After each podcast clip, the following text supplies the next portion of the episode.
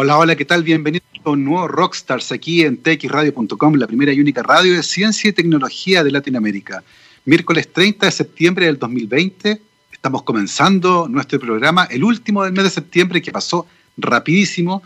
Acá en las calles ya hay muchísimo tráfico, noventa y tanto por ciento de la población de Santiago está en desconfinamiento. Vamos a ver cómo nos pilla el resto de la evolución de la pandemia. La temperatura lentamente está subiendo 12 con 6 minutos y estamos comenzando una entrevista del día de hoy al otro lado del mundo, porque allá donde nuestro invitado está son las 10 de la noche.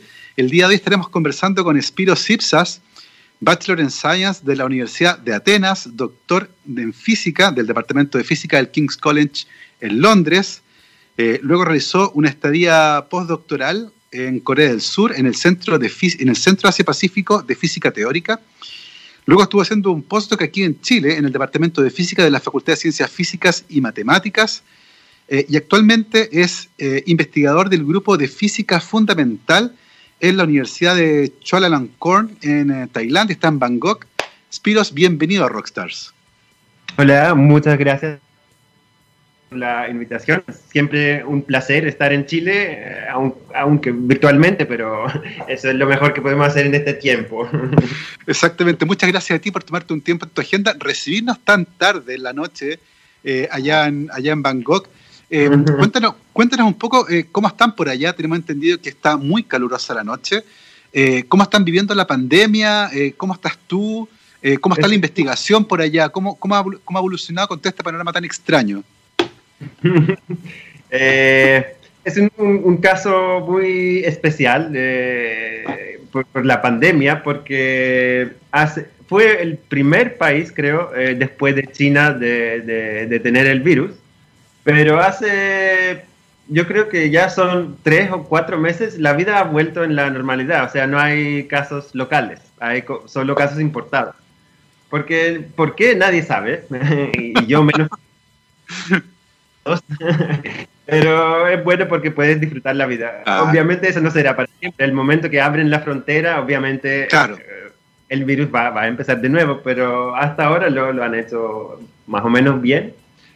Entonces, bueno, sí, este aspecto es eh, muy bueno. Eh, Tailandia es un país tropical, Así que es súper caluroso, es súper húmedo todo el año, pero a mí me gusta eso, así que lo, disfruto. Em, tiene buena, buenas frutas, buena comida, así que el calor tiene cosas buenas también. Bueno, ahora estamos en el periodo de las lluvias, se está acabando el periodo de las lluvias, eh, así va, va, a ser más caluroso aún en, uno, un mes o, algo así. Y bueno, sobre investigación, eh, obviamente Tailandia no es un país reconocido por investigación y ciencia, pero igual eh, hay física, hay matemáticas, hay un, facultades de medicina bien bueno y, y, por eso han igual controlado bien la pandemia, porque tienen estructuras, eh, hospitales que por el área de Asia Sudeste son eh, son súper buenas. Eh, cosmología no, no, hay mucho, pero yo ya tengo mis colaboradores en el mundo, como por ejemplo mis colaboradores principales son, están en Chile, es, Gonzalo Palma, que es mi coautor, y muchos más. Entonces, o sea, no, no, no me afecta tanto si no pasan muchas cosas en cosmología en Tailandia. Puedo trabajar eh, eh, por, el internet, digamos. Pero eso no significa que no pasa nada. O sea, hay muchas cosas que están pasando, pero no son tantos como en Europa o en América, o sea, sur y norte. Eh, eso. Y además tenemos al lado eh, países como China, como Corea, como Japón, que son eh, en la primera línea de la ciencia, así que no, no estamos aislados, digamos. Puedes tomar, bueno, ahora no, pero antes podrías tomar el avión y en dos horas estar en Tokio, digamos. Oye, es interesantísimo cuando uno mira tu currículum, el recorrido que has hecho partiendo de Atenas, eh, Londres, Seúl, Santiago, Bangkok eh, uno puede leer a partir de eso que tienes un espíritu tremendamente aventurero. Eh, y nos interesaría conocer un poco eh, cómo se fue gestando este camino. Y partamos en Grecia. Tú estudiaste en Atenas. cuéntanos un poco de tu infancia, de dónde viene este, este ímpetu y este interés por estudiar física y particularmente lentamente metiéndote en la cosmología. Háblanos un poco de eso. bueno, cada, uno tiene su propia historia, pero más o menos todos dicen lo mismo, que a mí o sea, en la escuela obviamente me, me gustaban la, la, física, la matemática, la biología, y no me gustaba escribir ensayos, no me gustaba la historia, eh, esas cosas típicas. No me gustaba, o sea, me, me aburría eso. Eh, pero tampoco era un estudiante súper bueno que me, me, gustaba más eh, jugar con mis juegos, no, no sé, jugar mm. la pelota. Así que, eh, el sistema en Grecia es un poco raro, no, sé cómo está en Chile, pero entras en la universidad más o menos un poco al azar. O sea, tomas la prueba eh, y antes de saber tu nota, eh, eh, llenas una lista, que es, mi primera opción es física, mi segunda opción es medicina, cualquier cosa. Y después sale tu nota y, te, te dan la primera opción, la segunda, la tercera mi física era mi quinta. Eh, las primeras eran ingeniero, ingeniero civil, eléctrico, no sé qué. Eh, y, pasé en la, en la, quinta opción, que era física, pero entré en la universidad en Atenas y al principio no, no me gustaba tanto. Pero una vez entré en una clase que se llamaba mecánica cuántica. Y el profe era, era impresionante, era súper bueno y cuando empecé a entender un poco la física y la mecánica cuántica y estas cosas, me dio el mismo sentimiento como la, misma alegría como tenía cuando era niño y jugaba con mis juegos. Así que cuando sentí eso dije, ah, aquí estamos, eso quiero hacer. Y de este momento ¿no? me, volví un buen estudiante, estudié, terminé la universidad y, desde el principio quería, sabía que tengo que hacer un doctorado y después tengo que, no sé, encontrar una posición académica. O sea, tenía pensado que es un camino, no, sabía que voy a, terminar en Tailandia, obviamente, pero... pero así es. Y, eh, quiero agregar que eh, si uno elige eh, esta carrera en, la academia, eh, uno tiene que recorrer porque las posiciones no son tantas mm. eh, para hacer física teórica o cosmología, digamos, porque para hacer, por ejemplo, física más aplicada, como física de materias, que tiene aplicaciones en la industria y estas cosas, las posiciones tampoco son tantas, pero son un poco, un poco más también depende de, la suerte y, también depende de qué tanto vas a trabajar. Eh, o sea, principalmente depende de ti y eh, todas estas cosas. Pero eh, lo más cierto es que tienes que hacer unas estadías postdoctorales. eso funciona como tú postulas en 10, 20 o 100 universidades en el mundo y te van a decir sí o no. Y si te dicen que sí, tienes que ir. Si no, eh, se, acaba, se acaba la cosa. Oye, Spiros, eh, tú nos contabas, bien interesante este camino, porque tú lo decías, mis primeras opciones eran ingenierías, la física apareció en el quinto lugar y luego estudié eso sin muchas ganas, pero apareció la, física cuántica, que de alguna forma te embrujó y tú dijiste, esto sí me gustó, esto lo encuentro fascinante, esto me hace feliz eh, y te convenció de seguir ese camino. Eh, lo que es sumamente interesante porque a partir de ese punto tú dijiste, voy a hacer un doctorado. Y te fuiste a Londres, a King's College, a hacer un, doctorado. Eh, cuéntanos un poco cuál fue la pregunta central de tu doctorado, cuáles, cuáles eran las preguntas que a ti te llamaban la atención y, particularmente qué pregunta trataste de resolver durante tu doctorado allá en Londres. Bueno, es súper buena pregunta, pero cuando un estudiante comienza a hacer un doctorado, yo creo que la mayoría de las veces, o sea, no, no es una pregunta, sabes, muy clara que, que mm. quiero hacer ahora. Lo, lo, que pasa en la mayoría de los casos, y en el mío también, es que tu supervisor, eh, en mi caso, mi supervisora, que era, era Mary Sakelariadu, que la conocía desde la Universidad de Atenas, tenía dos posiciones, una en Atenas y una en Londres, y me dijo, vente para acá, yo te, yo te, te guío.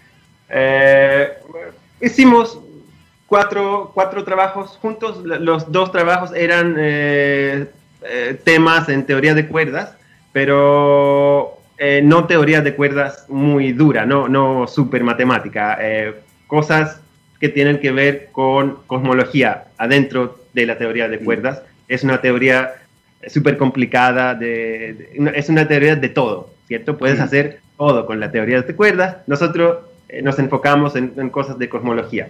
Y más bien en, cómo puedes usar la teoría de cuerdas para eh, modelar el Big Bang, ¿sí? El, principio de nuestro universo. O sea, unos aspectos del Big Bang. Y eso fue una, una, una parte con, con, dos trabajos y después eh, nos vino a visitar Gonzalo Palma eh, y ahí es donde conocí a Gonzalo cuando estaba en Londres, en, King's, porque vino a visitar nuestro grupo. Eh, y con Gonzalo empezamos a trabajar y mi, supervisora también en cómo podemos usar observaciones de, de, lo que llamamos eh, fondo de radiación cósmica para sacar conclusiones sobre el universo temprano. O sea, son, son dos, dos caras de la misma moneda. Una cara eh, tienes que pensar el modelo y comprobar con los datos y la otra cara es tomar los datos y intentar reconstruir el modelo. O sea, son direcciones eh, complementarias. Complementarias, claro, eso. Oye, una, cosa que...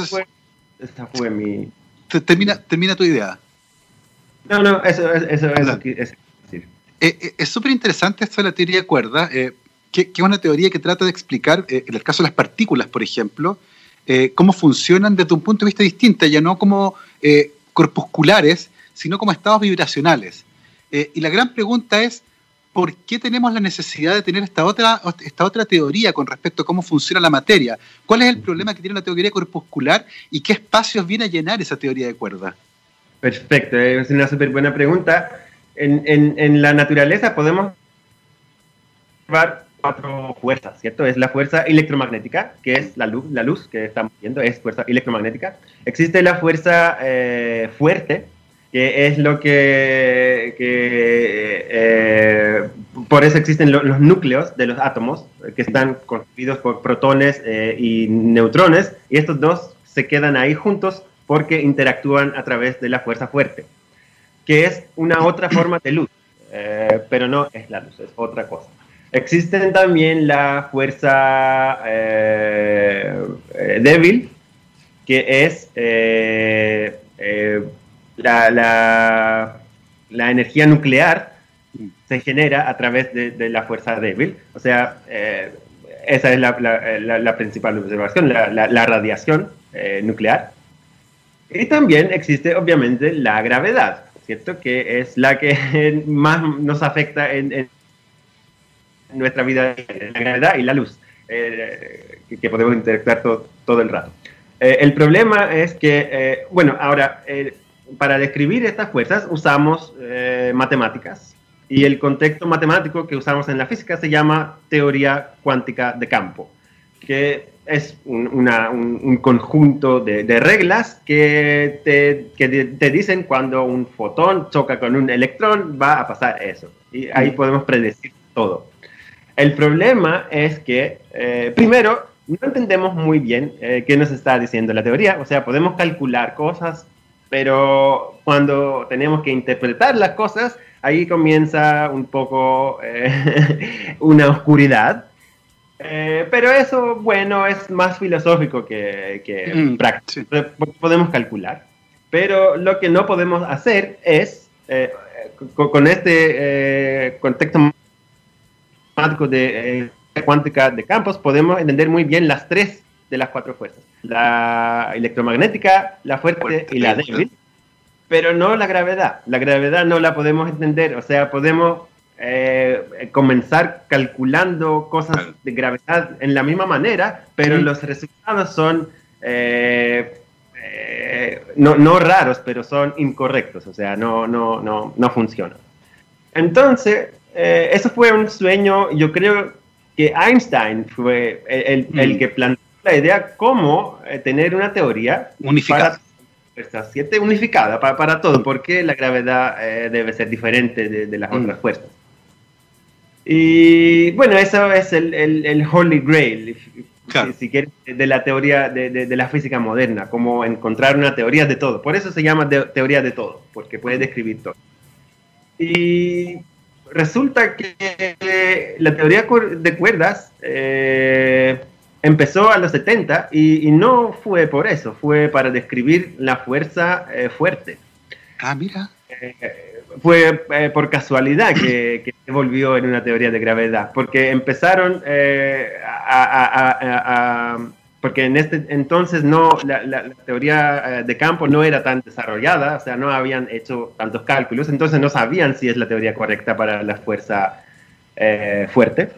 Entonces alguien pensó que, mira, y si decimos que los neutrones y los protones están conectados de un string, de una cuentita, y eso, por eso están juntos. Y bueno, trabajaron en eso y al, final resultó que no era esa la, teoría correcta para la fuerza eh, fuerte, pero eh, alguien dijo, pero mira, pero si eso pasa, eh, el resultado es la gravedad. Es un tema muy técnico, pero lo, que llamas partícula, que son estas oscilaciones de este, esta cuerdita, como son las notas en, la guitarra, ahí en este espectro de partículas está escondido la partícula que esperamos que es la gravedad, que se, llama el, el graviton que tiene unas características eh, súper eh, distintas y si haces los cálculos puedes ver que ahí adentro existe el, graviton. Así que dijeron que oh, eso es maravilloso, es una teoría de gravedad.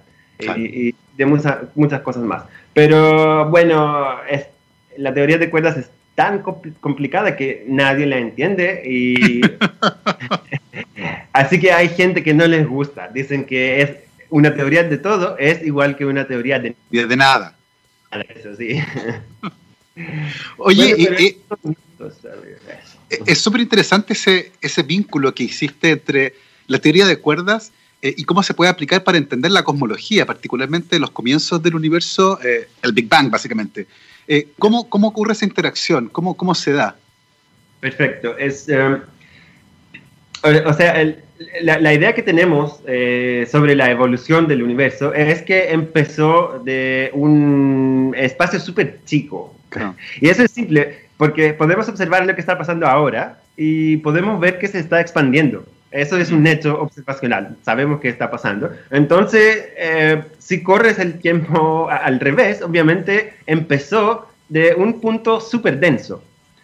Eh, imagínate ahora todas las estrellas, todas las galaxias que estamos viendo a, nuestro alrededor, eh, disminuidas en un pequeño punto, debe ser un, caos, ¿cierto? Una sopa de, densidad y temperatura extremadamente alta.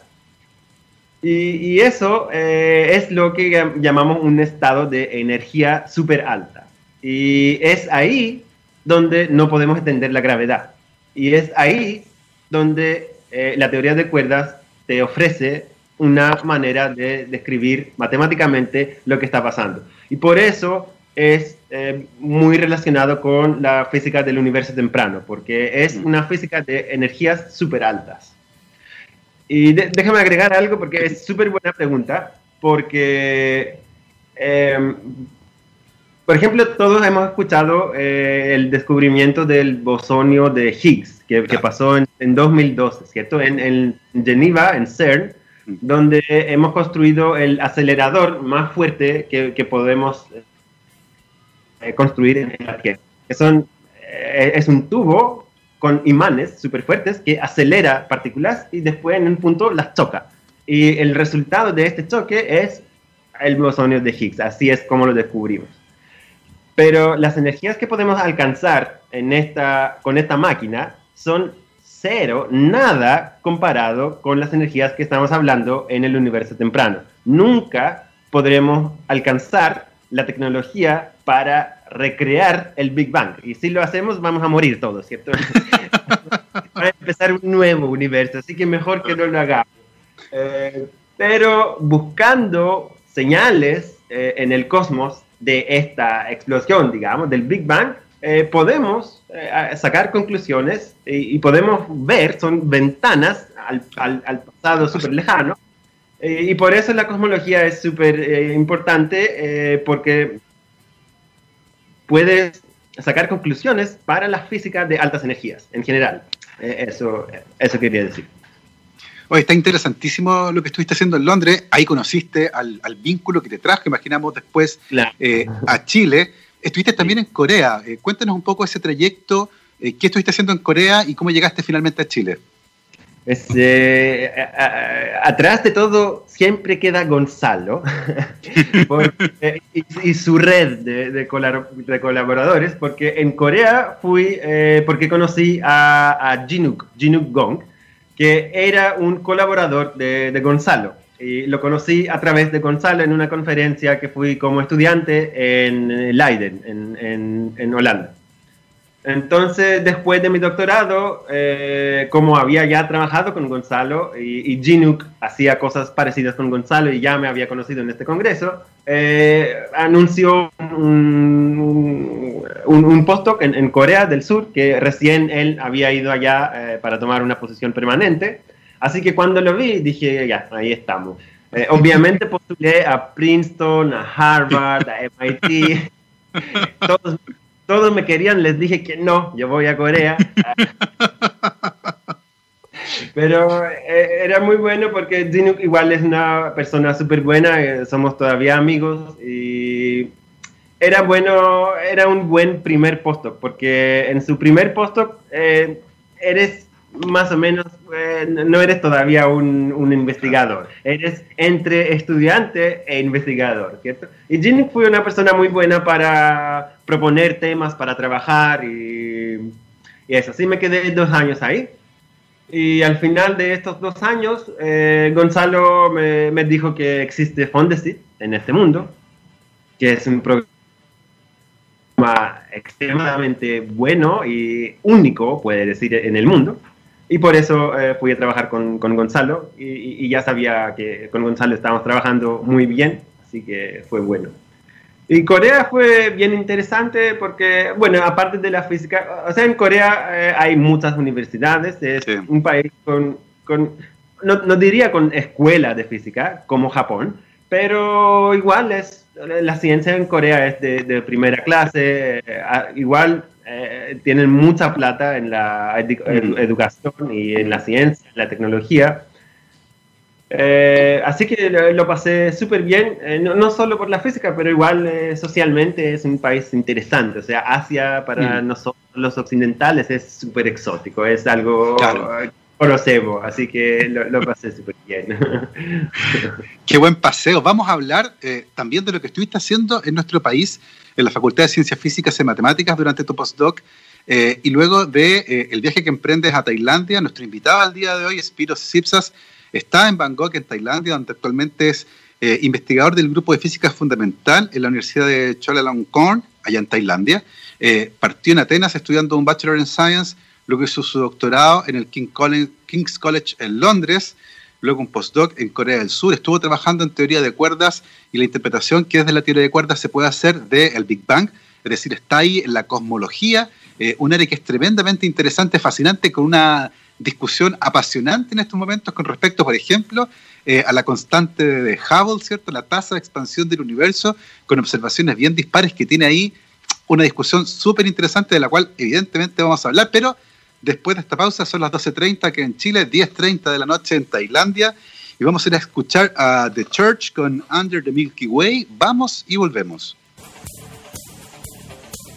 12.35 aquí en Santiago de Chile, 10.35 allá en Bangkok, Tailandia, donde está nuestro invitado el día de hoy, Spiro Sipsas, Bachelor in Science de la Universidad de Atenas, doctor en Física del King's College en Londres, lo dejamos cuando estaba en Corea del Sur haciendo un postdoc y luego terminó acá en Chile, en el Departamento de Física de la Facultad de Ciencias Físicas y Matemáticas, haciendo también un postdoc en ese momento financiado por, eh, por Fondesit.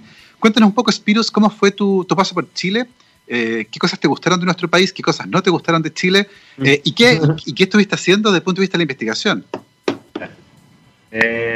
primero que todo, cuando Gonzalo me avisó que puedo ir, puedo postular a, a Fondesit y, y, pasar tres años en Chile, andaba tan feliz y, dije si voy a Chile voy a ser chileno, si voy ahí voy a ser un chileno, así que me encantó Chile, me siento chileno de corazón, no de sangre, pero no es porque lo pasé tan bien, la verdad es que no sé por qué, fui prendido para, que, para amar a Chile, así que lo hice, amé a Chile.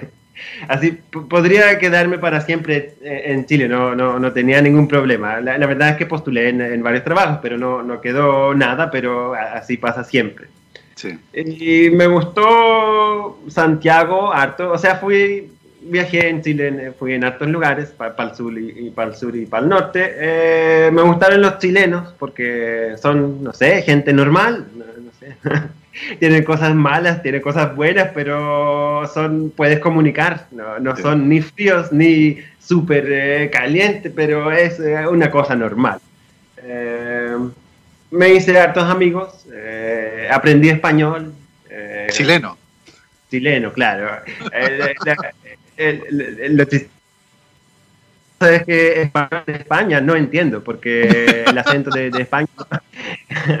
y si voy para España y hablo español con ellos y me preguntan de dónde, de dónde eres, y digo de Grecia, y dice, ¿y por qué hablas como latinoamericano? ¿Por qué no hablas español de España? y porque sí, o sea. y, aparte de todo eso, eh, igual la ciencia en Chile es. de una súper buena. Eh, Chile tiene escuela en física que mm. proviene de, Santiago y Valdivia. O sea, mm. existe Claudio Bunster, eh, que, que, son conocidos y Max Pañados. Hay harta gente en Chile que han creado no, no, no una cultura de física, pero una, una escuela que es mm. bien conocida en nivel mundial en física. Y entonces todo eso que mi estadía en Chile, o sea, sí, fue, fue súper buena. Em, ahora eh, yo estaba en Bochef, en, en la CFM, eh, trabajando con eh, Gonzalo Palma em, a, través de, de Fondesit. Y con Gonzalo trabajamos, escribimos hartos artículos, pero nuestros, nuestras direcciones principales fueron eh, dos, se puede decir. Uno tenía que ver con el estudio del fondo de radiación cósmica y qué podemos entender eh, con, datos sobre el universo temprano y trabajamos sobre los multiversos y, cosas así. Y el otro que eh, empezamos a trabajar este año, bueno, que ya no estoy en Chile, pero igual trabajamos con Gonzalo de estudiante, eh, Cristóbal Centeno, eh, fue sobre agujeros negros primordiales. Eh, de nuevo, mezclado con, con teorías de cuerdas y, y, mm. pero estas son las cosas que hicimos con, con Gonzalo.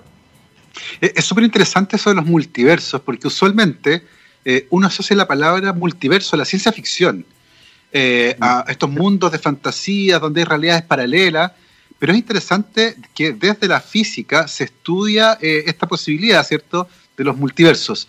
Eh, ¿En qué estado dirías tú que se encuentra el avance para comprender eh, esto de los multiversos? desde la física, ¿cómo podemos explicar este concepto que para nosotros son como realidades paralelas? ¿Cómo conviven, cómo convive este escenario medio de ciencia ficción con lo que desde la física entendemos por multiverso? Es una pregunta súper buena, pero para responder hay que aclarar lo que llamamos multiverso. Claro.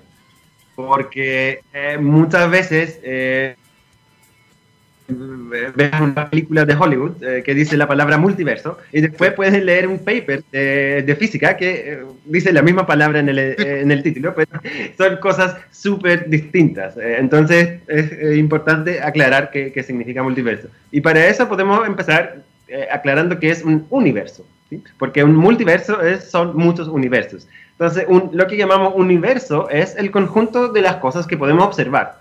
Y este volumen no es infinito, es bien finito, es, tiene un radio de 14 mil millones de años, eh, de, años de luz. Eh, porque eso es lo, máximo desde donde nos puede llegar luz. Entonces, lo que podemos observar, más allá no podemos observar, es oscuro, no, no sabemos nada. Entonces, eso es lo que llamamos universo. Ahora, en este universo sabemos que hay una cantidad de masa, eh, de materia, son las estrellas, la materia oscura, la energía oscura, todo esto.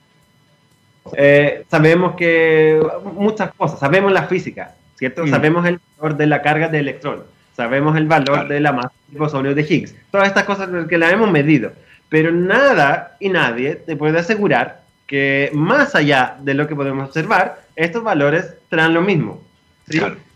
Puede tener una otra burbuja que queda 100 eh, veces más allá de nuestro universo observable, donde estos valores son diferentes. Y esto hace que la física en esta burbuja que no podemos contactar será diferente. Y eso es lo que llamamos multiverso en, la física. Eh, es un término técnico para eh, describir un conjunto de universos como nuestro universo observable. Y para nada eso eh, no significa que tendrá un universo paralelo donde ahora estamos mismo eh, y yo soy rubio y tú eres, eh, no sé, alto. sí, eso. eso pertenece a la ciencia de ficción, pero en, la física es un término bien técnico y tiene un, un, significado bien, bien definido, digamos. Y, y es interesante porque cómo uno se puede aproximar a estudiar justamente algo que está fuera del alcance? Perfecto, sí, súper buena pregunta. Y bueno, eh, la respuesta es que sí, o sea, la misma física que genera eh, universos diferentes, deja también eh, a lo mejor patrones en el fondo de radiación cósmica que si las puedes encontrar, puedes deducir que es probable eh, que existan otros universos, porque la, la, teoría que vas a usar para explicar estos patrones te eh, permite pensar que hay muchas burbujitas en, en el espacio-tiempo que puede ser infinito, ¿cierto? No, no sabemos. Eh, y esa es la manera que los físicos y los científicos están tratando de, de, de en una forma, observar más allá de lo que pueden observar, ¿sí? E mm. Indirectamente. Indirectamente. Eso. ¿Cómo, eh, después de que terminas el, el postdoc en Chile, estos tres años estudiando con, con Rodrigo Palma en la, en la, Facultad de Física y Matemática, eh, cuéntanos un poco eh, cómo, cómo se gesta tu, tu, viaje a Tailandia, donde estás actualmente trabajando como investigador, y cuáles son las preguntas que actualmente estás abordando en tu trabajo.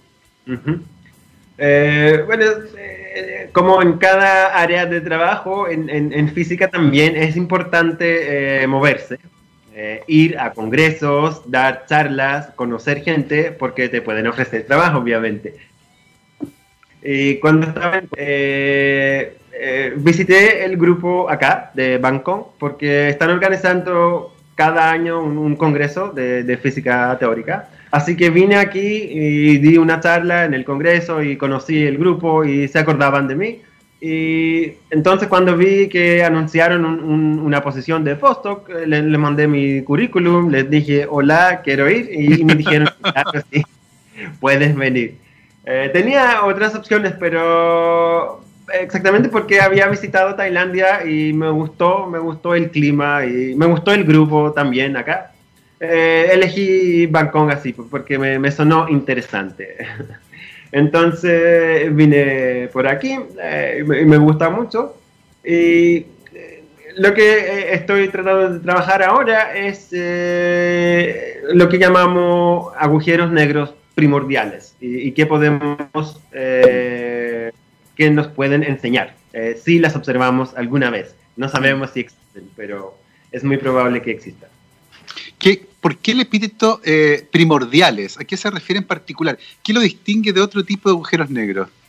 Eh, muy buena pregunta. Eh, bueno, primero podemos entender que es un agujero negro astrofísico. que es la muerte de una estrella. Cuando una, una estrella alumbra porque está quemando hidrógeno a su núcleo, y cuando eso en algún momento de cualquier estrella se le va a acabar, eh, ese combustible. Y cuando se acaba, eh, la gravedad, de, su propia gravedad, lo va a disminuir. Mm. Y eso es la muerte de una estrella. Ahora, depende de la masa de esa estrella. Hay varias opciones. Y, una, si la masa de esa estrella es eh, más o menos dos veces la masa de nuestro Sol, va a terminar en algo que llamamos agujero negro, que la verdad es que no sabemos lo que es, pero usualmente lo describimos como que toda la masa de la estrella se, junta en un solo punto de, gravedad infinita. Eh, lo, cual es ilógico, pero eso es lo que podemos decir porque no sabemos cuál es la verdad. Mm. Pero sabemos cómo interactúa con su alrededor, eso lo sabemos muy bien. Eso es un agujero negro astrofísico porque proviene de un proceso astrofísico. Mm. Eh, ahora, los agujeros negros primordiales eh, son agujeros negros que nacen exactamente de la misma manera como nace una estrella. Solo que no nace una estrella, nace directamente un agujero negro. ¿sí? Nunca brilla. Eh, nunca brilla, y es, sí, es oscura desde su nacimiento.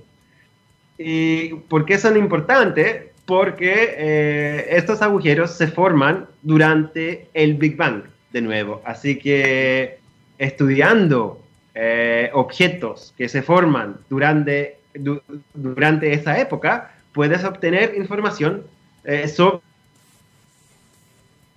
los negros, te dan una ventana. Oh. Sí, estamos acá. Yo te escucho. Ahí ya no. Estamos en un pequeño problema técnico. Ahí sí, ahí sí, ahí sí. volvimos. Era, era mi problema, parece. Eh, eh, decía que si estudias objetos que se forman durante el, el Big Bang, estos esta investigación contiene información sobre la física del Big Bang, ¿cierto? Porque estás estudiando objetos que se formaron en estos... Entonces, puedes obtener información y esa es una ventana hacia el universo temprano que es complementaria eh, con la, el, fondo de radiación cósmica. Por eso es muy importante. Es, es, complementaria porque es diferente, son, son otras cosas. Es interesante también este, esto de que tú dices, eh, ¿cómo, ¿cómo, puedo yo eh, estudiar un agujero negro primordial? Eh, la pregunta es cómo distingo uno primordial de uno que fue una estrella. Tú dices, claro, voy a estudiarlos muy, muy hacia atrás en el tiempo, para tratar de asegurarme que estoy pillando algunos que sean muy recientes. ¿Cómo, ¿Cómo vamos a hacer ese viaje en el tiempo? ¿Qué es lo que tenemos que mirar para poder ir a buscar agujeros negros al comienzo de, la historia del universo? Perfecto. Eh, eso eh, no, no, existe la respuesta. Todavía no sabemos si existen agujeros negros primordiales. Sabemos ya que existen agujeros negros, pero no mm. sabemos si son astrofísicos o primordiales. Claro. Existe una señal súper distinta eh, que puedes distinguir eh, entre las dos. Como dije antes, eh, es importante saber la masa de la estrella para asegurarte que va a terminar en un agujero negro. Y esa ah. masa tiene que ser más que la masa de nuestro Sol. Tiene que ser como dos veces y, y para arriba. Entonces, si medimos un agujero negro que tiene masa de una masa solar, eso debe ser un agujero negro primordial, porque no, no existe proceso astrofísico que te va a formar un agujero negro de una masa solar. Eh, hasta ahora no hemos observado un agujero negro de una masa solar, pero todos esperan eh, que en los próximos 5 o 10 años eh, vamos, a, vamos a observar una, una cantidad de agujeros negros muy livianos. Y eso es un característico que solo se puede atribuir en un origen primordial. Y, en ese sentido, ¿qué tipo de instrumentos se tienen que utilizar para poder detectar agujeros negros poco masivos como de una masa solar? Muy bien. Eh, eso es muy relacionado con lo que pasó en 2016, el descubrimiento de ondas, ondas gravitacionales, ¿cierto? Porque eh, dijimos que estos eh, objetos son no solo oscuros, pero negros, no emiten, así que no podemos usar telescopios, pero lo que sí eh, emiten es ondas gravitacionales, y eso pasa cuando dos de estos agujeros negros se acercan y empiezan a bailar, si quieres, uno alrededor del otro. Y cuando al final el, grande come al, al chico, este proceso genera una explosión de ondas gravitacionales que desde 2016 las podemos detectar con láser. Mm. Muy, muy fuerte.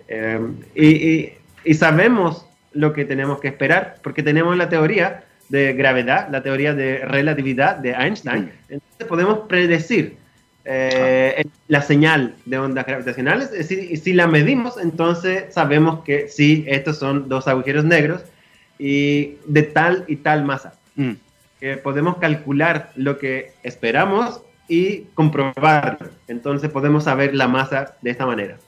Exactamente. Es interesante también eso de que el 2016, por primera vez, fuimos capaces de detectar ondas gravitacionales con LIGO, Vigo, ¿cierto? Eh, que además permiten eh, triangular la posición en el cielo y eventualmente ir a mirar qué hay ahí.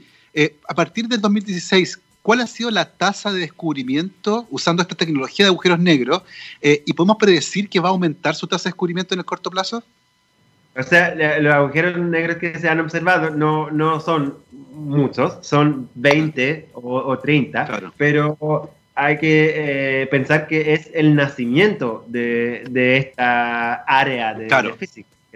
estamos hablando de 2016, que fue cuatro años atrás, y, y, nos tomó 100 años eh, a llegar a este punto. Entonces yo creo que, y ahora se están construyendo muchos más láser de este tipo. Mm. También estamos construyendo un láser eh, espacial de, satélites que será muy potente y va a mm. salir, eh, no me acuerdo, en, 10 años, se llama LISA, es de, de la ESA.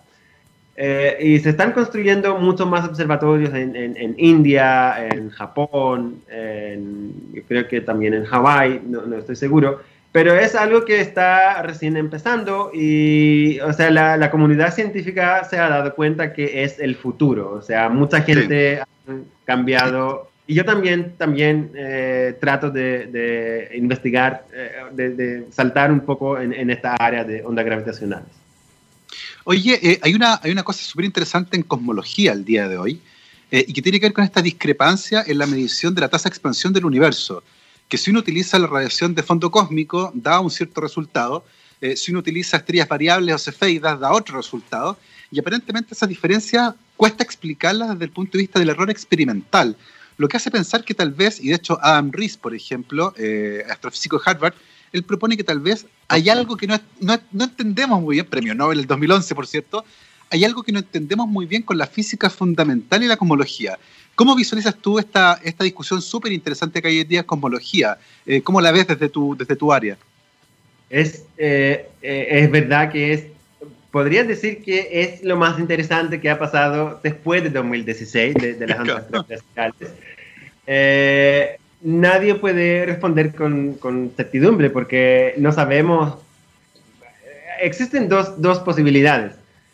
Tres, pero como mencionaste, es súper difícil pensar que es un error, porque las dos, eh, los dos conjuntos que han medido estas cosas son eh, de, mucha gente y, son gente que, que, saben lo que hacen. O sea, tenemos fe en, en, los, experimentos. Existen dos posibilidades. Una posibilidad es que la medición del CMB es lo que llama depende del modelo del universo eh, que, nosotros hemos escrito. Eh, entonces ahí puede tener errores. O sea, es un modelo que llamamos modelo estándar, que lo hemos comprobado harto, con muchas mediciones. Entonces tenemos fe en el modelo, pero no, nadie te puede asegurar que es 100% correcto. Entonces sí, eh, para interpretar una medición, para medir algo, usas el modelo que tú mismo has construido, ahí, bueno, bueno, tiene espacio de hacer errores, ¿cierto? Mm. Entonces puede ser que no entendemos algo eh, del modelo estándar y no es nada exótico. Claro. Eh, eh, también eso sería bueno porque vamos a entender nuestro modelo aún mejor. Pero la otra posibilidad que es la más así como prendida es eh, algo existe ahí afuera que no entendemos, no hemos medido. Por ejemplo, una nueva eh, forma de materia, digamos. Mm. Materia oscura o energía oscura y algo más puede ser. Eh, o una nueva partícula, un nuevo neutrino, por ejemplo, que no hemos medido porque no interactúa con la luz o con nada. Eh, y eso ha generado harta, harto movimiento en, en, la cosmología últimamente y es súper interesante, pero eh, por una vez más hay que esperar. porque ahora más más y más eh, experimentos intentan medir eh, esa constante de, Hubble, que es la tasa de, expansión de nuestro espacio-tiempo, como dijiste. Exactamente, que es una discusión sumamente interesante. Eh, en el caso tuyo, además de los agujeros negros primordiales, ¿qué otras preguntas estás explorando pensando tal vez en futuras colaboraciones o futuras líneas de investigación?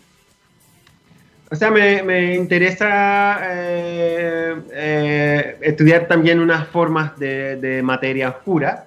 Eh, primero, quiero decir que los agujeros negros primordiales también son, se pueden percibir como materia oscura. Entonces, ofrecen una solución del misterio de materia oscura.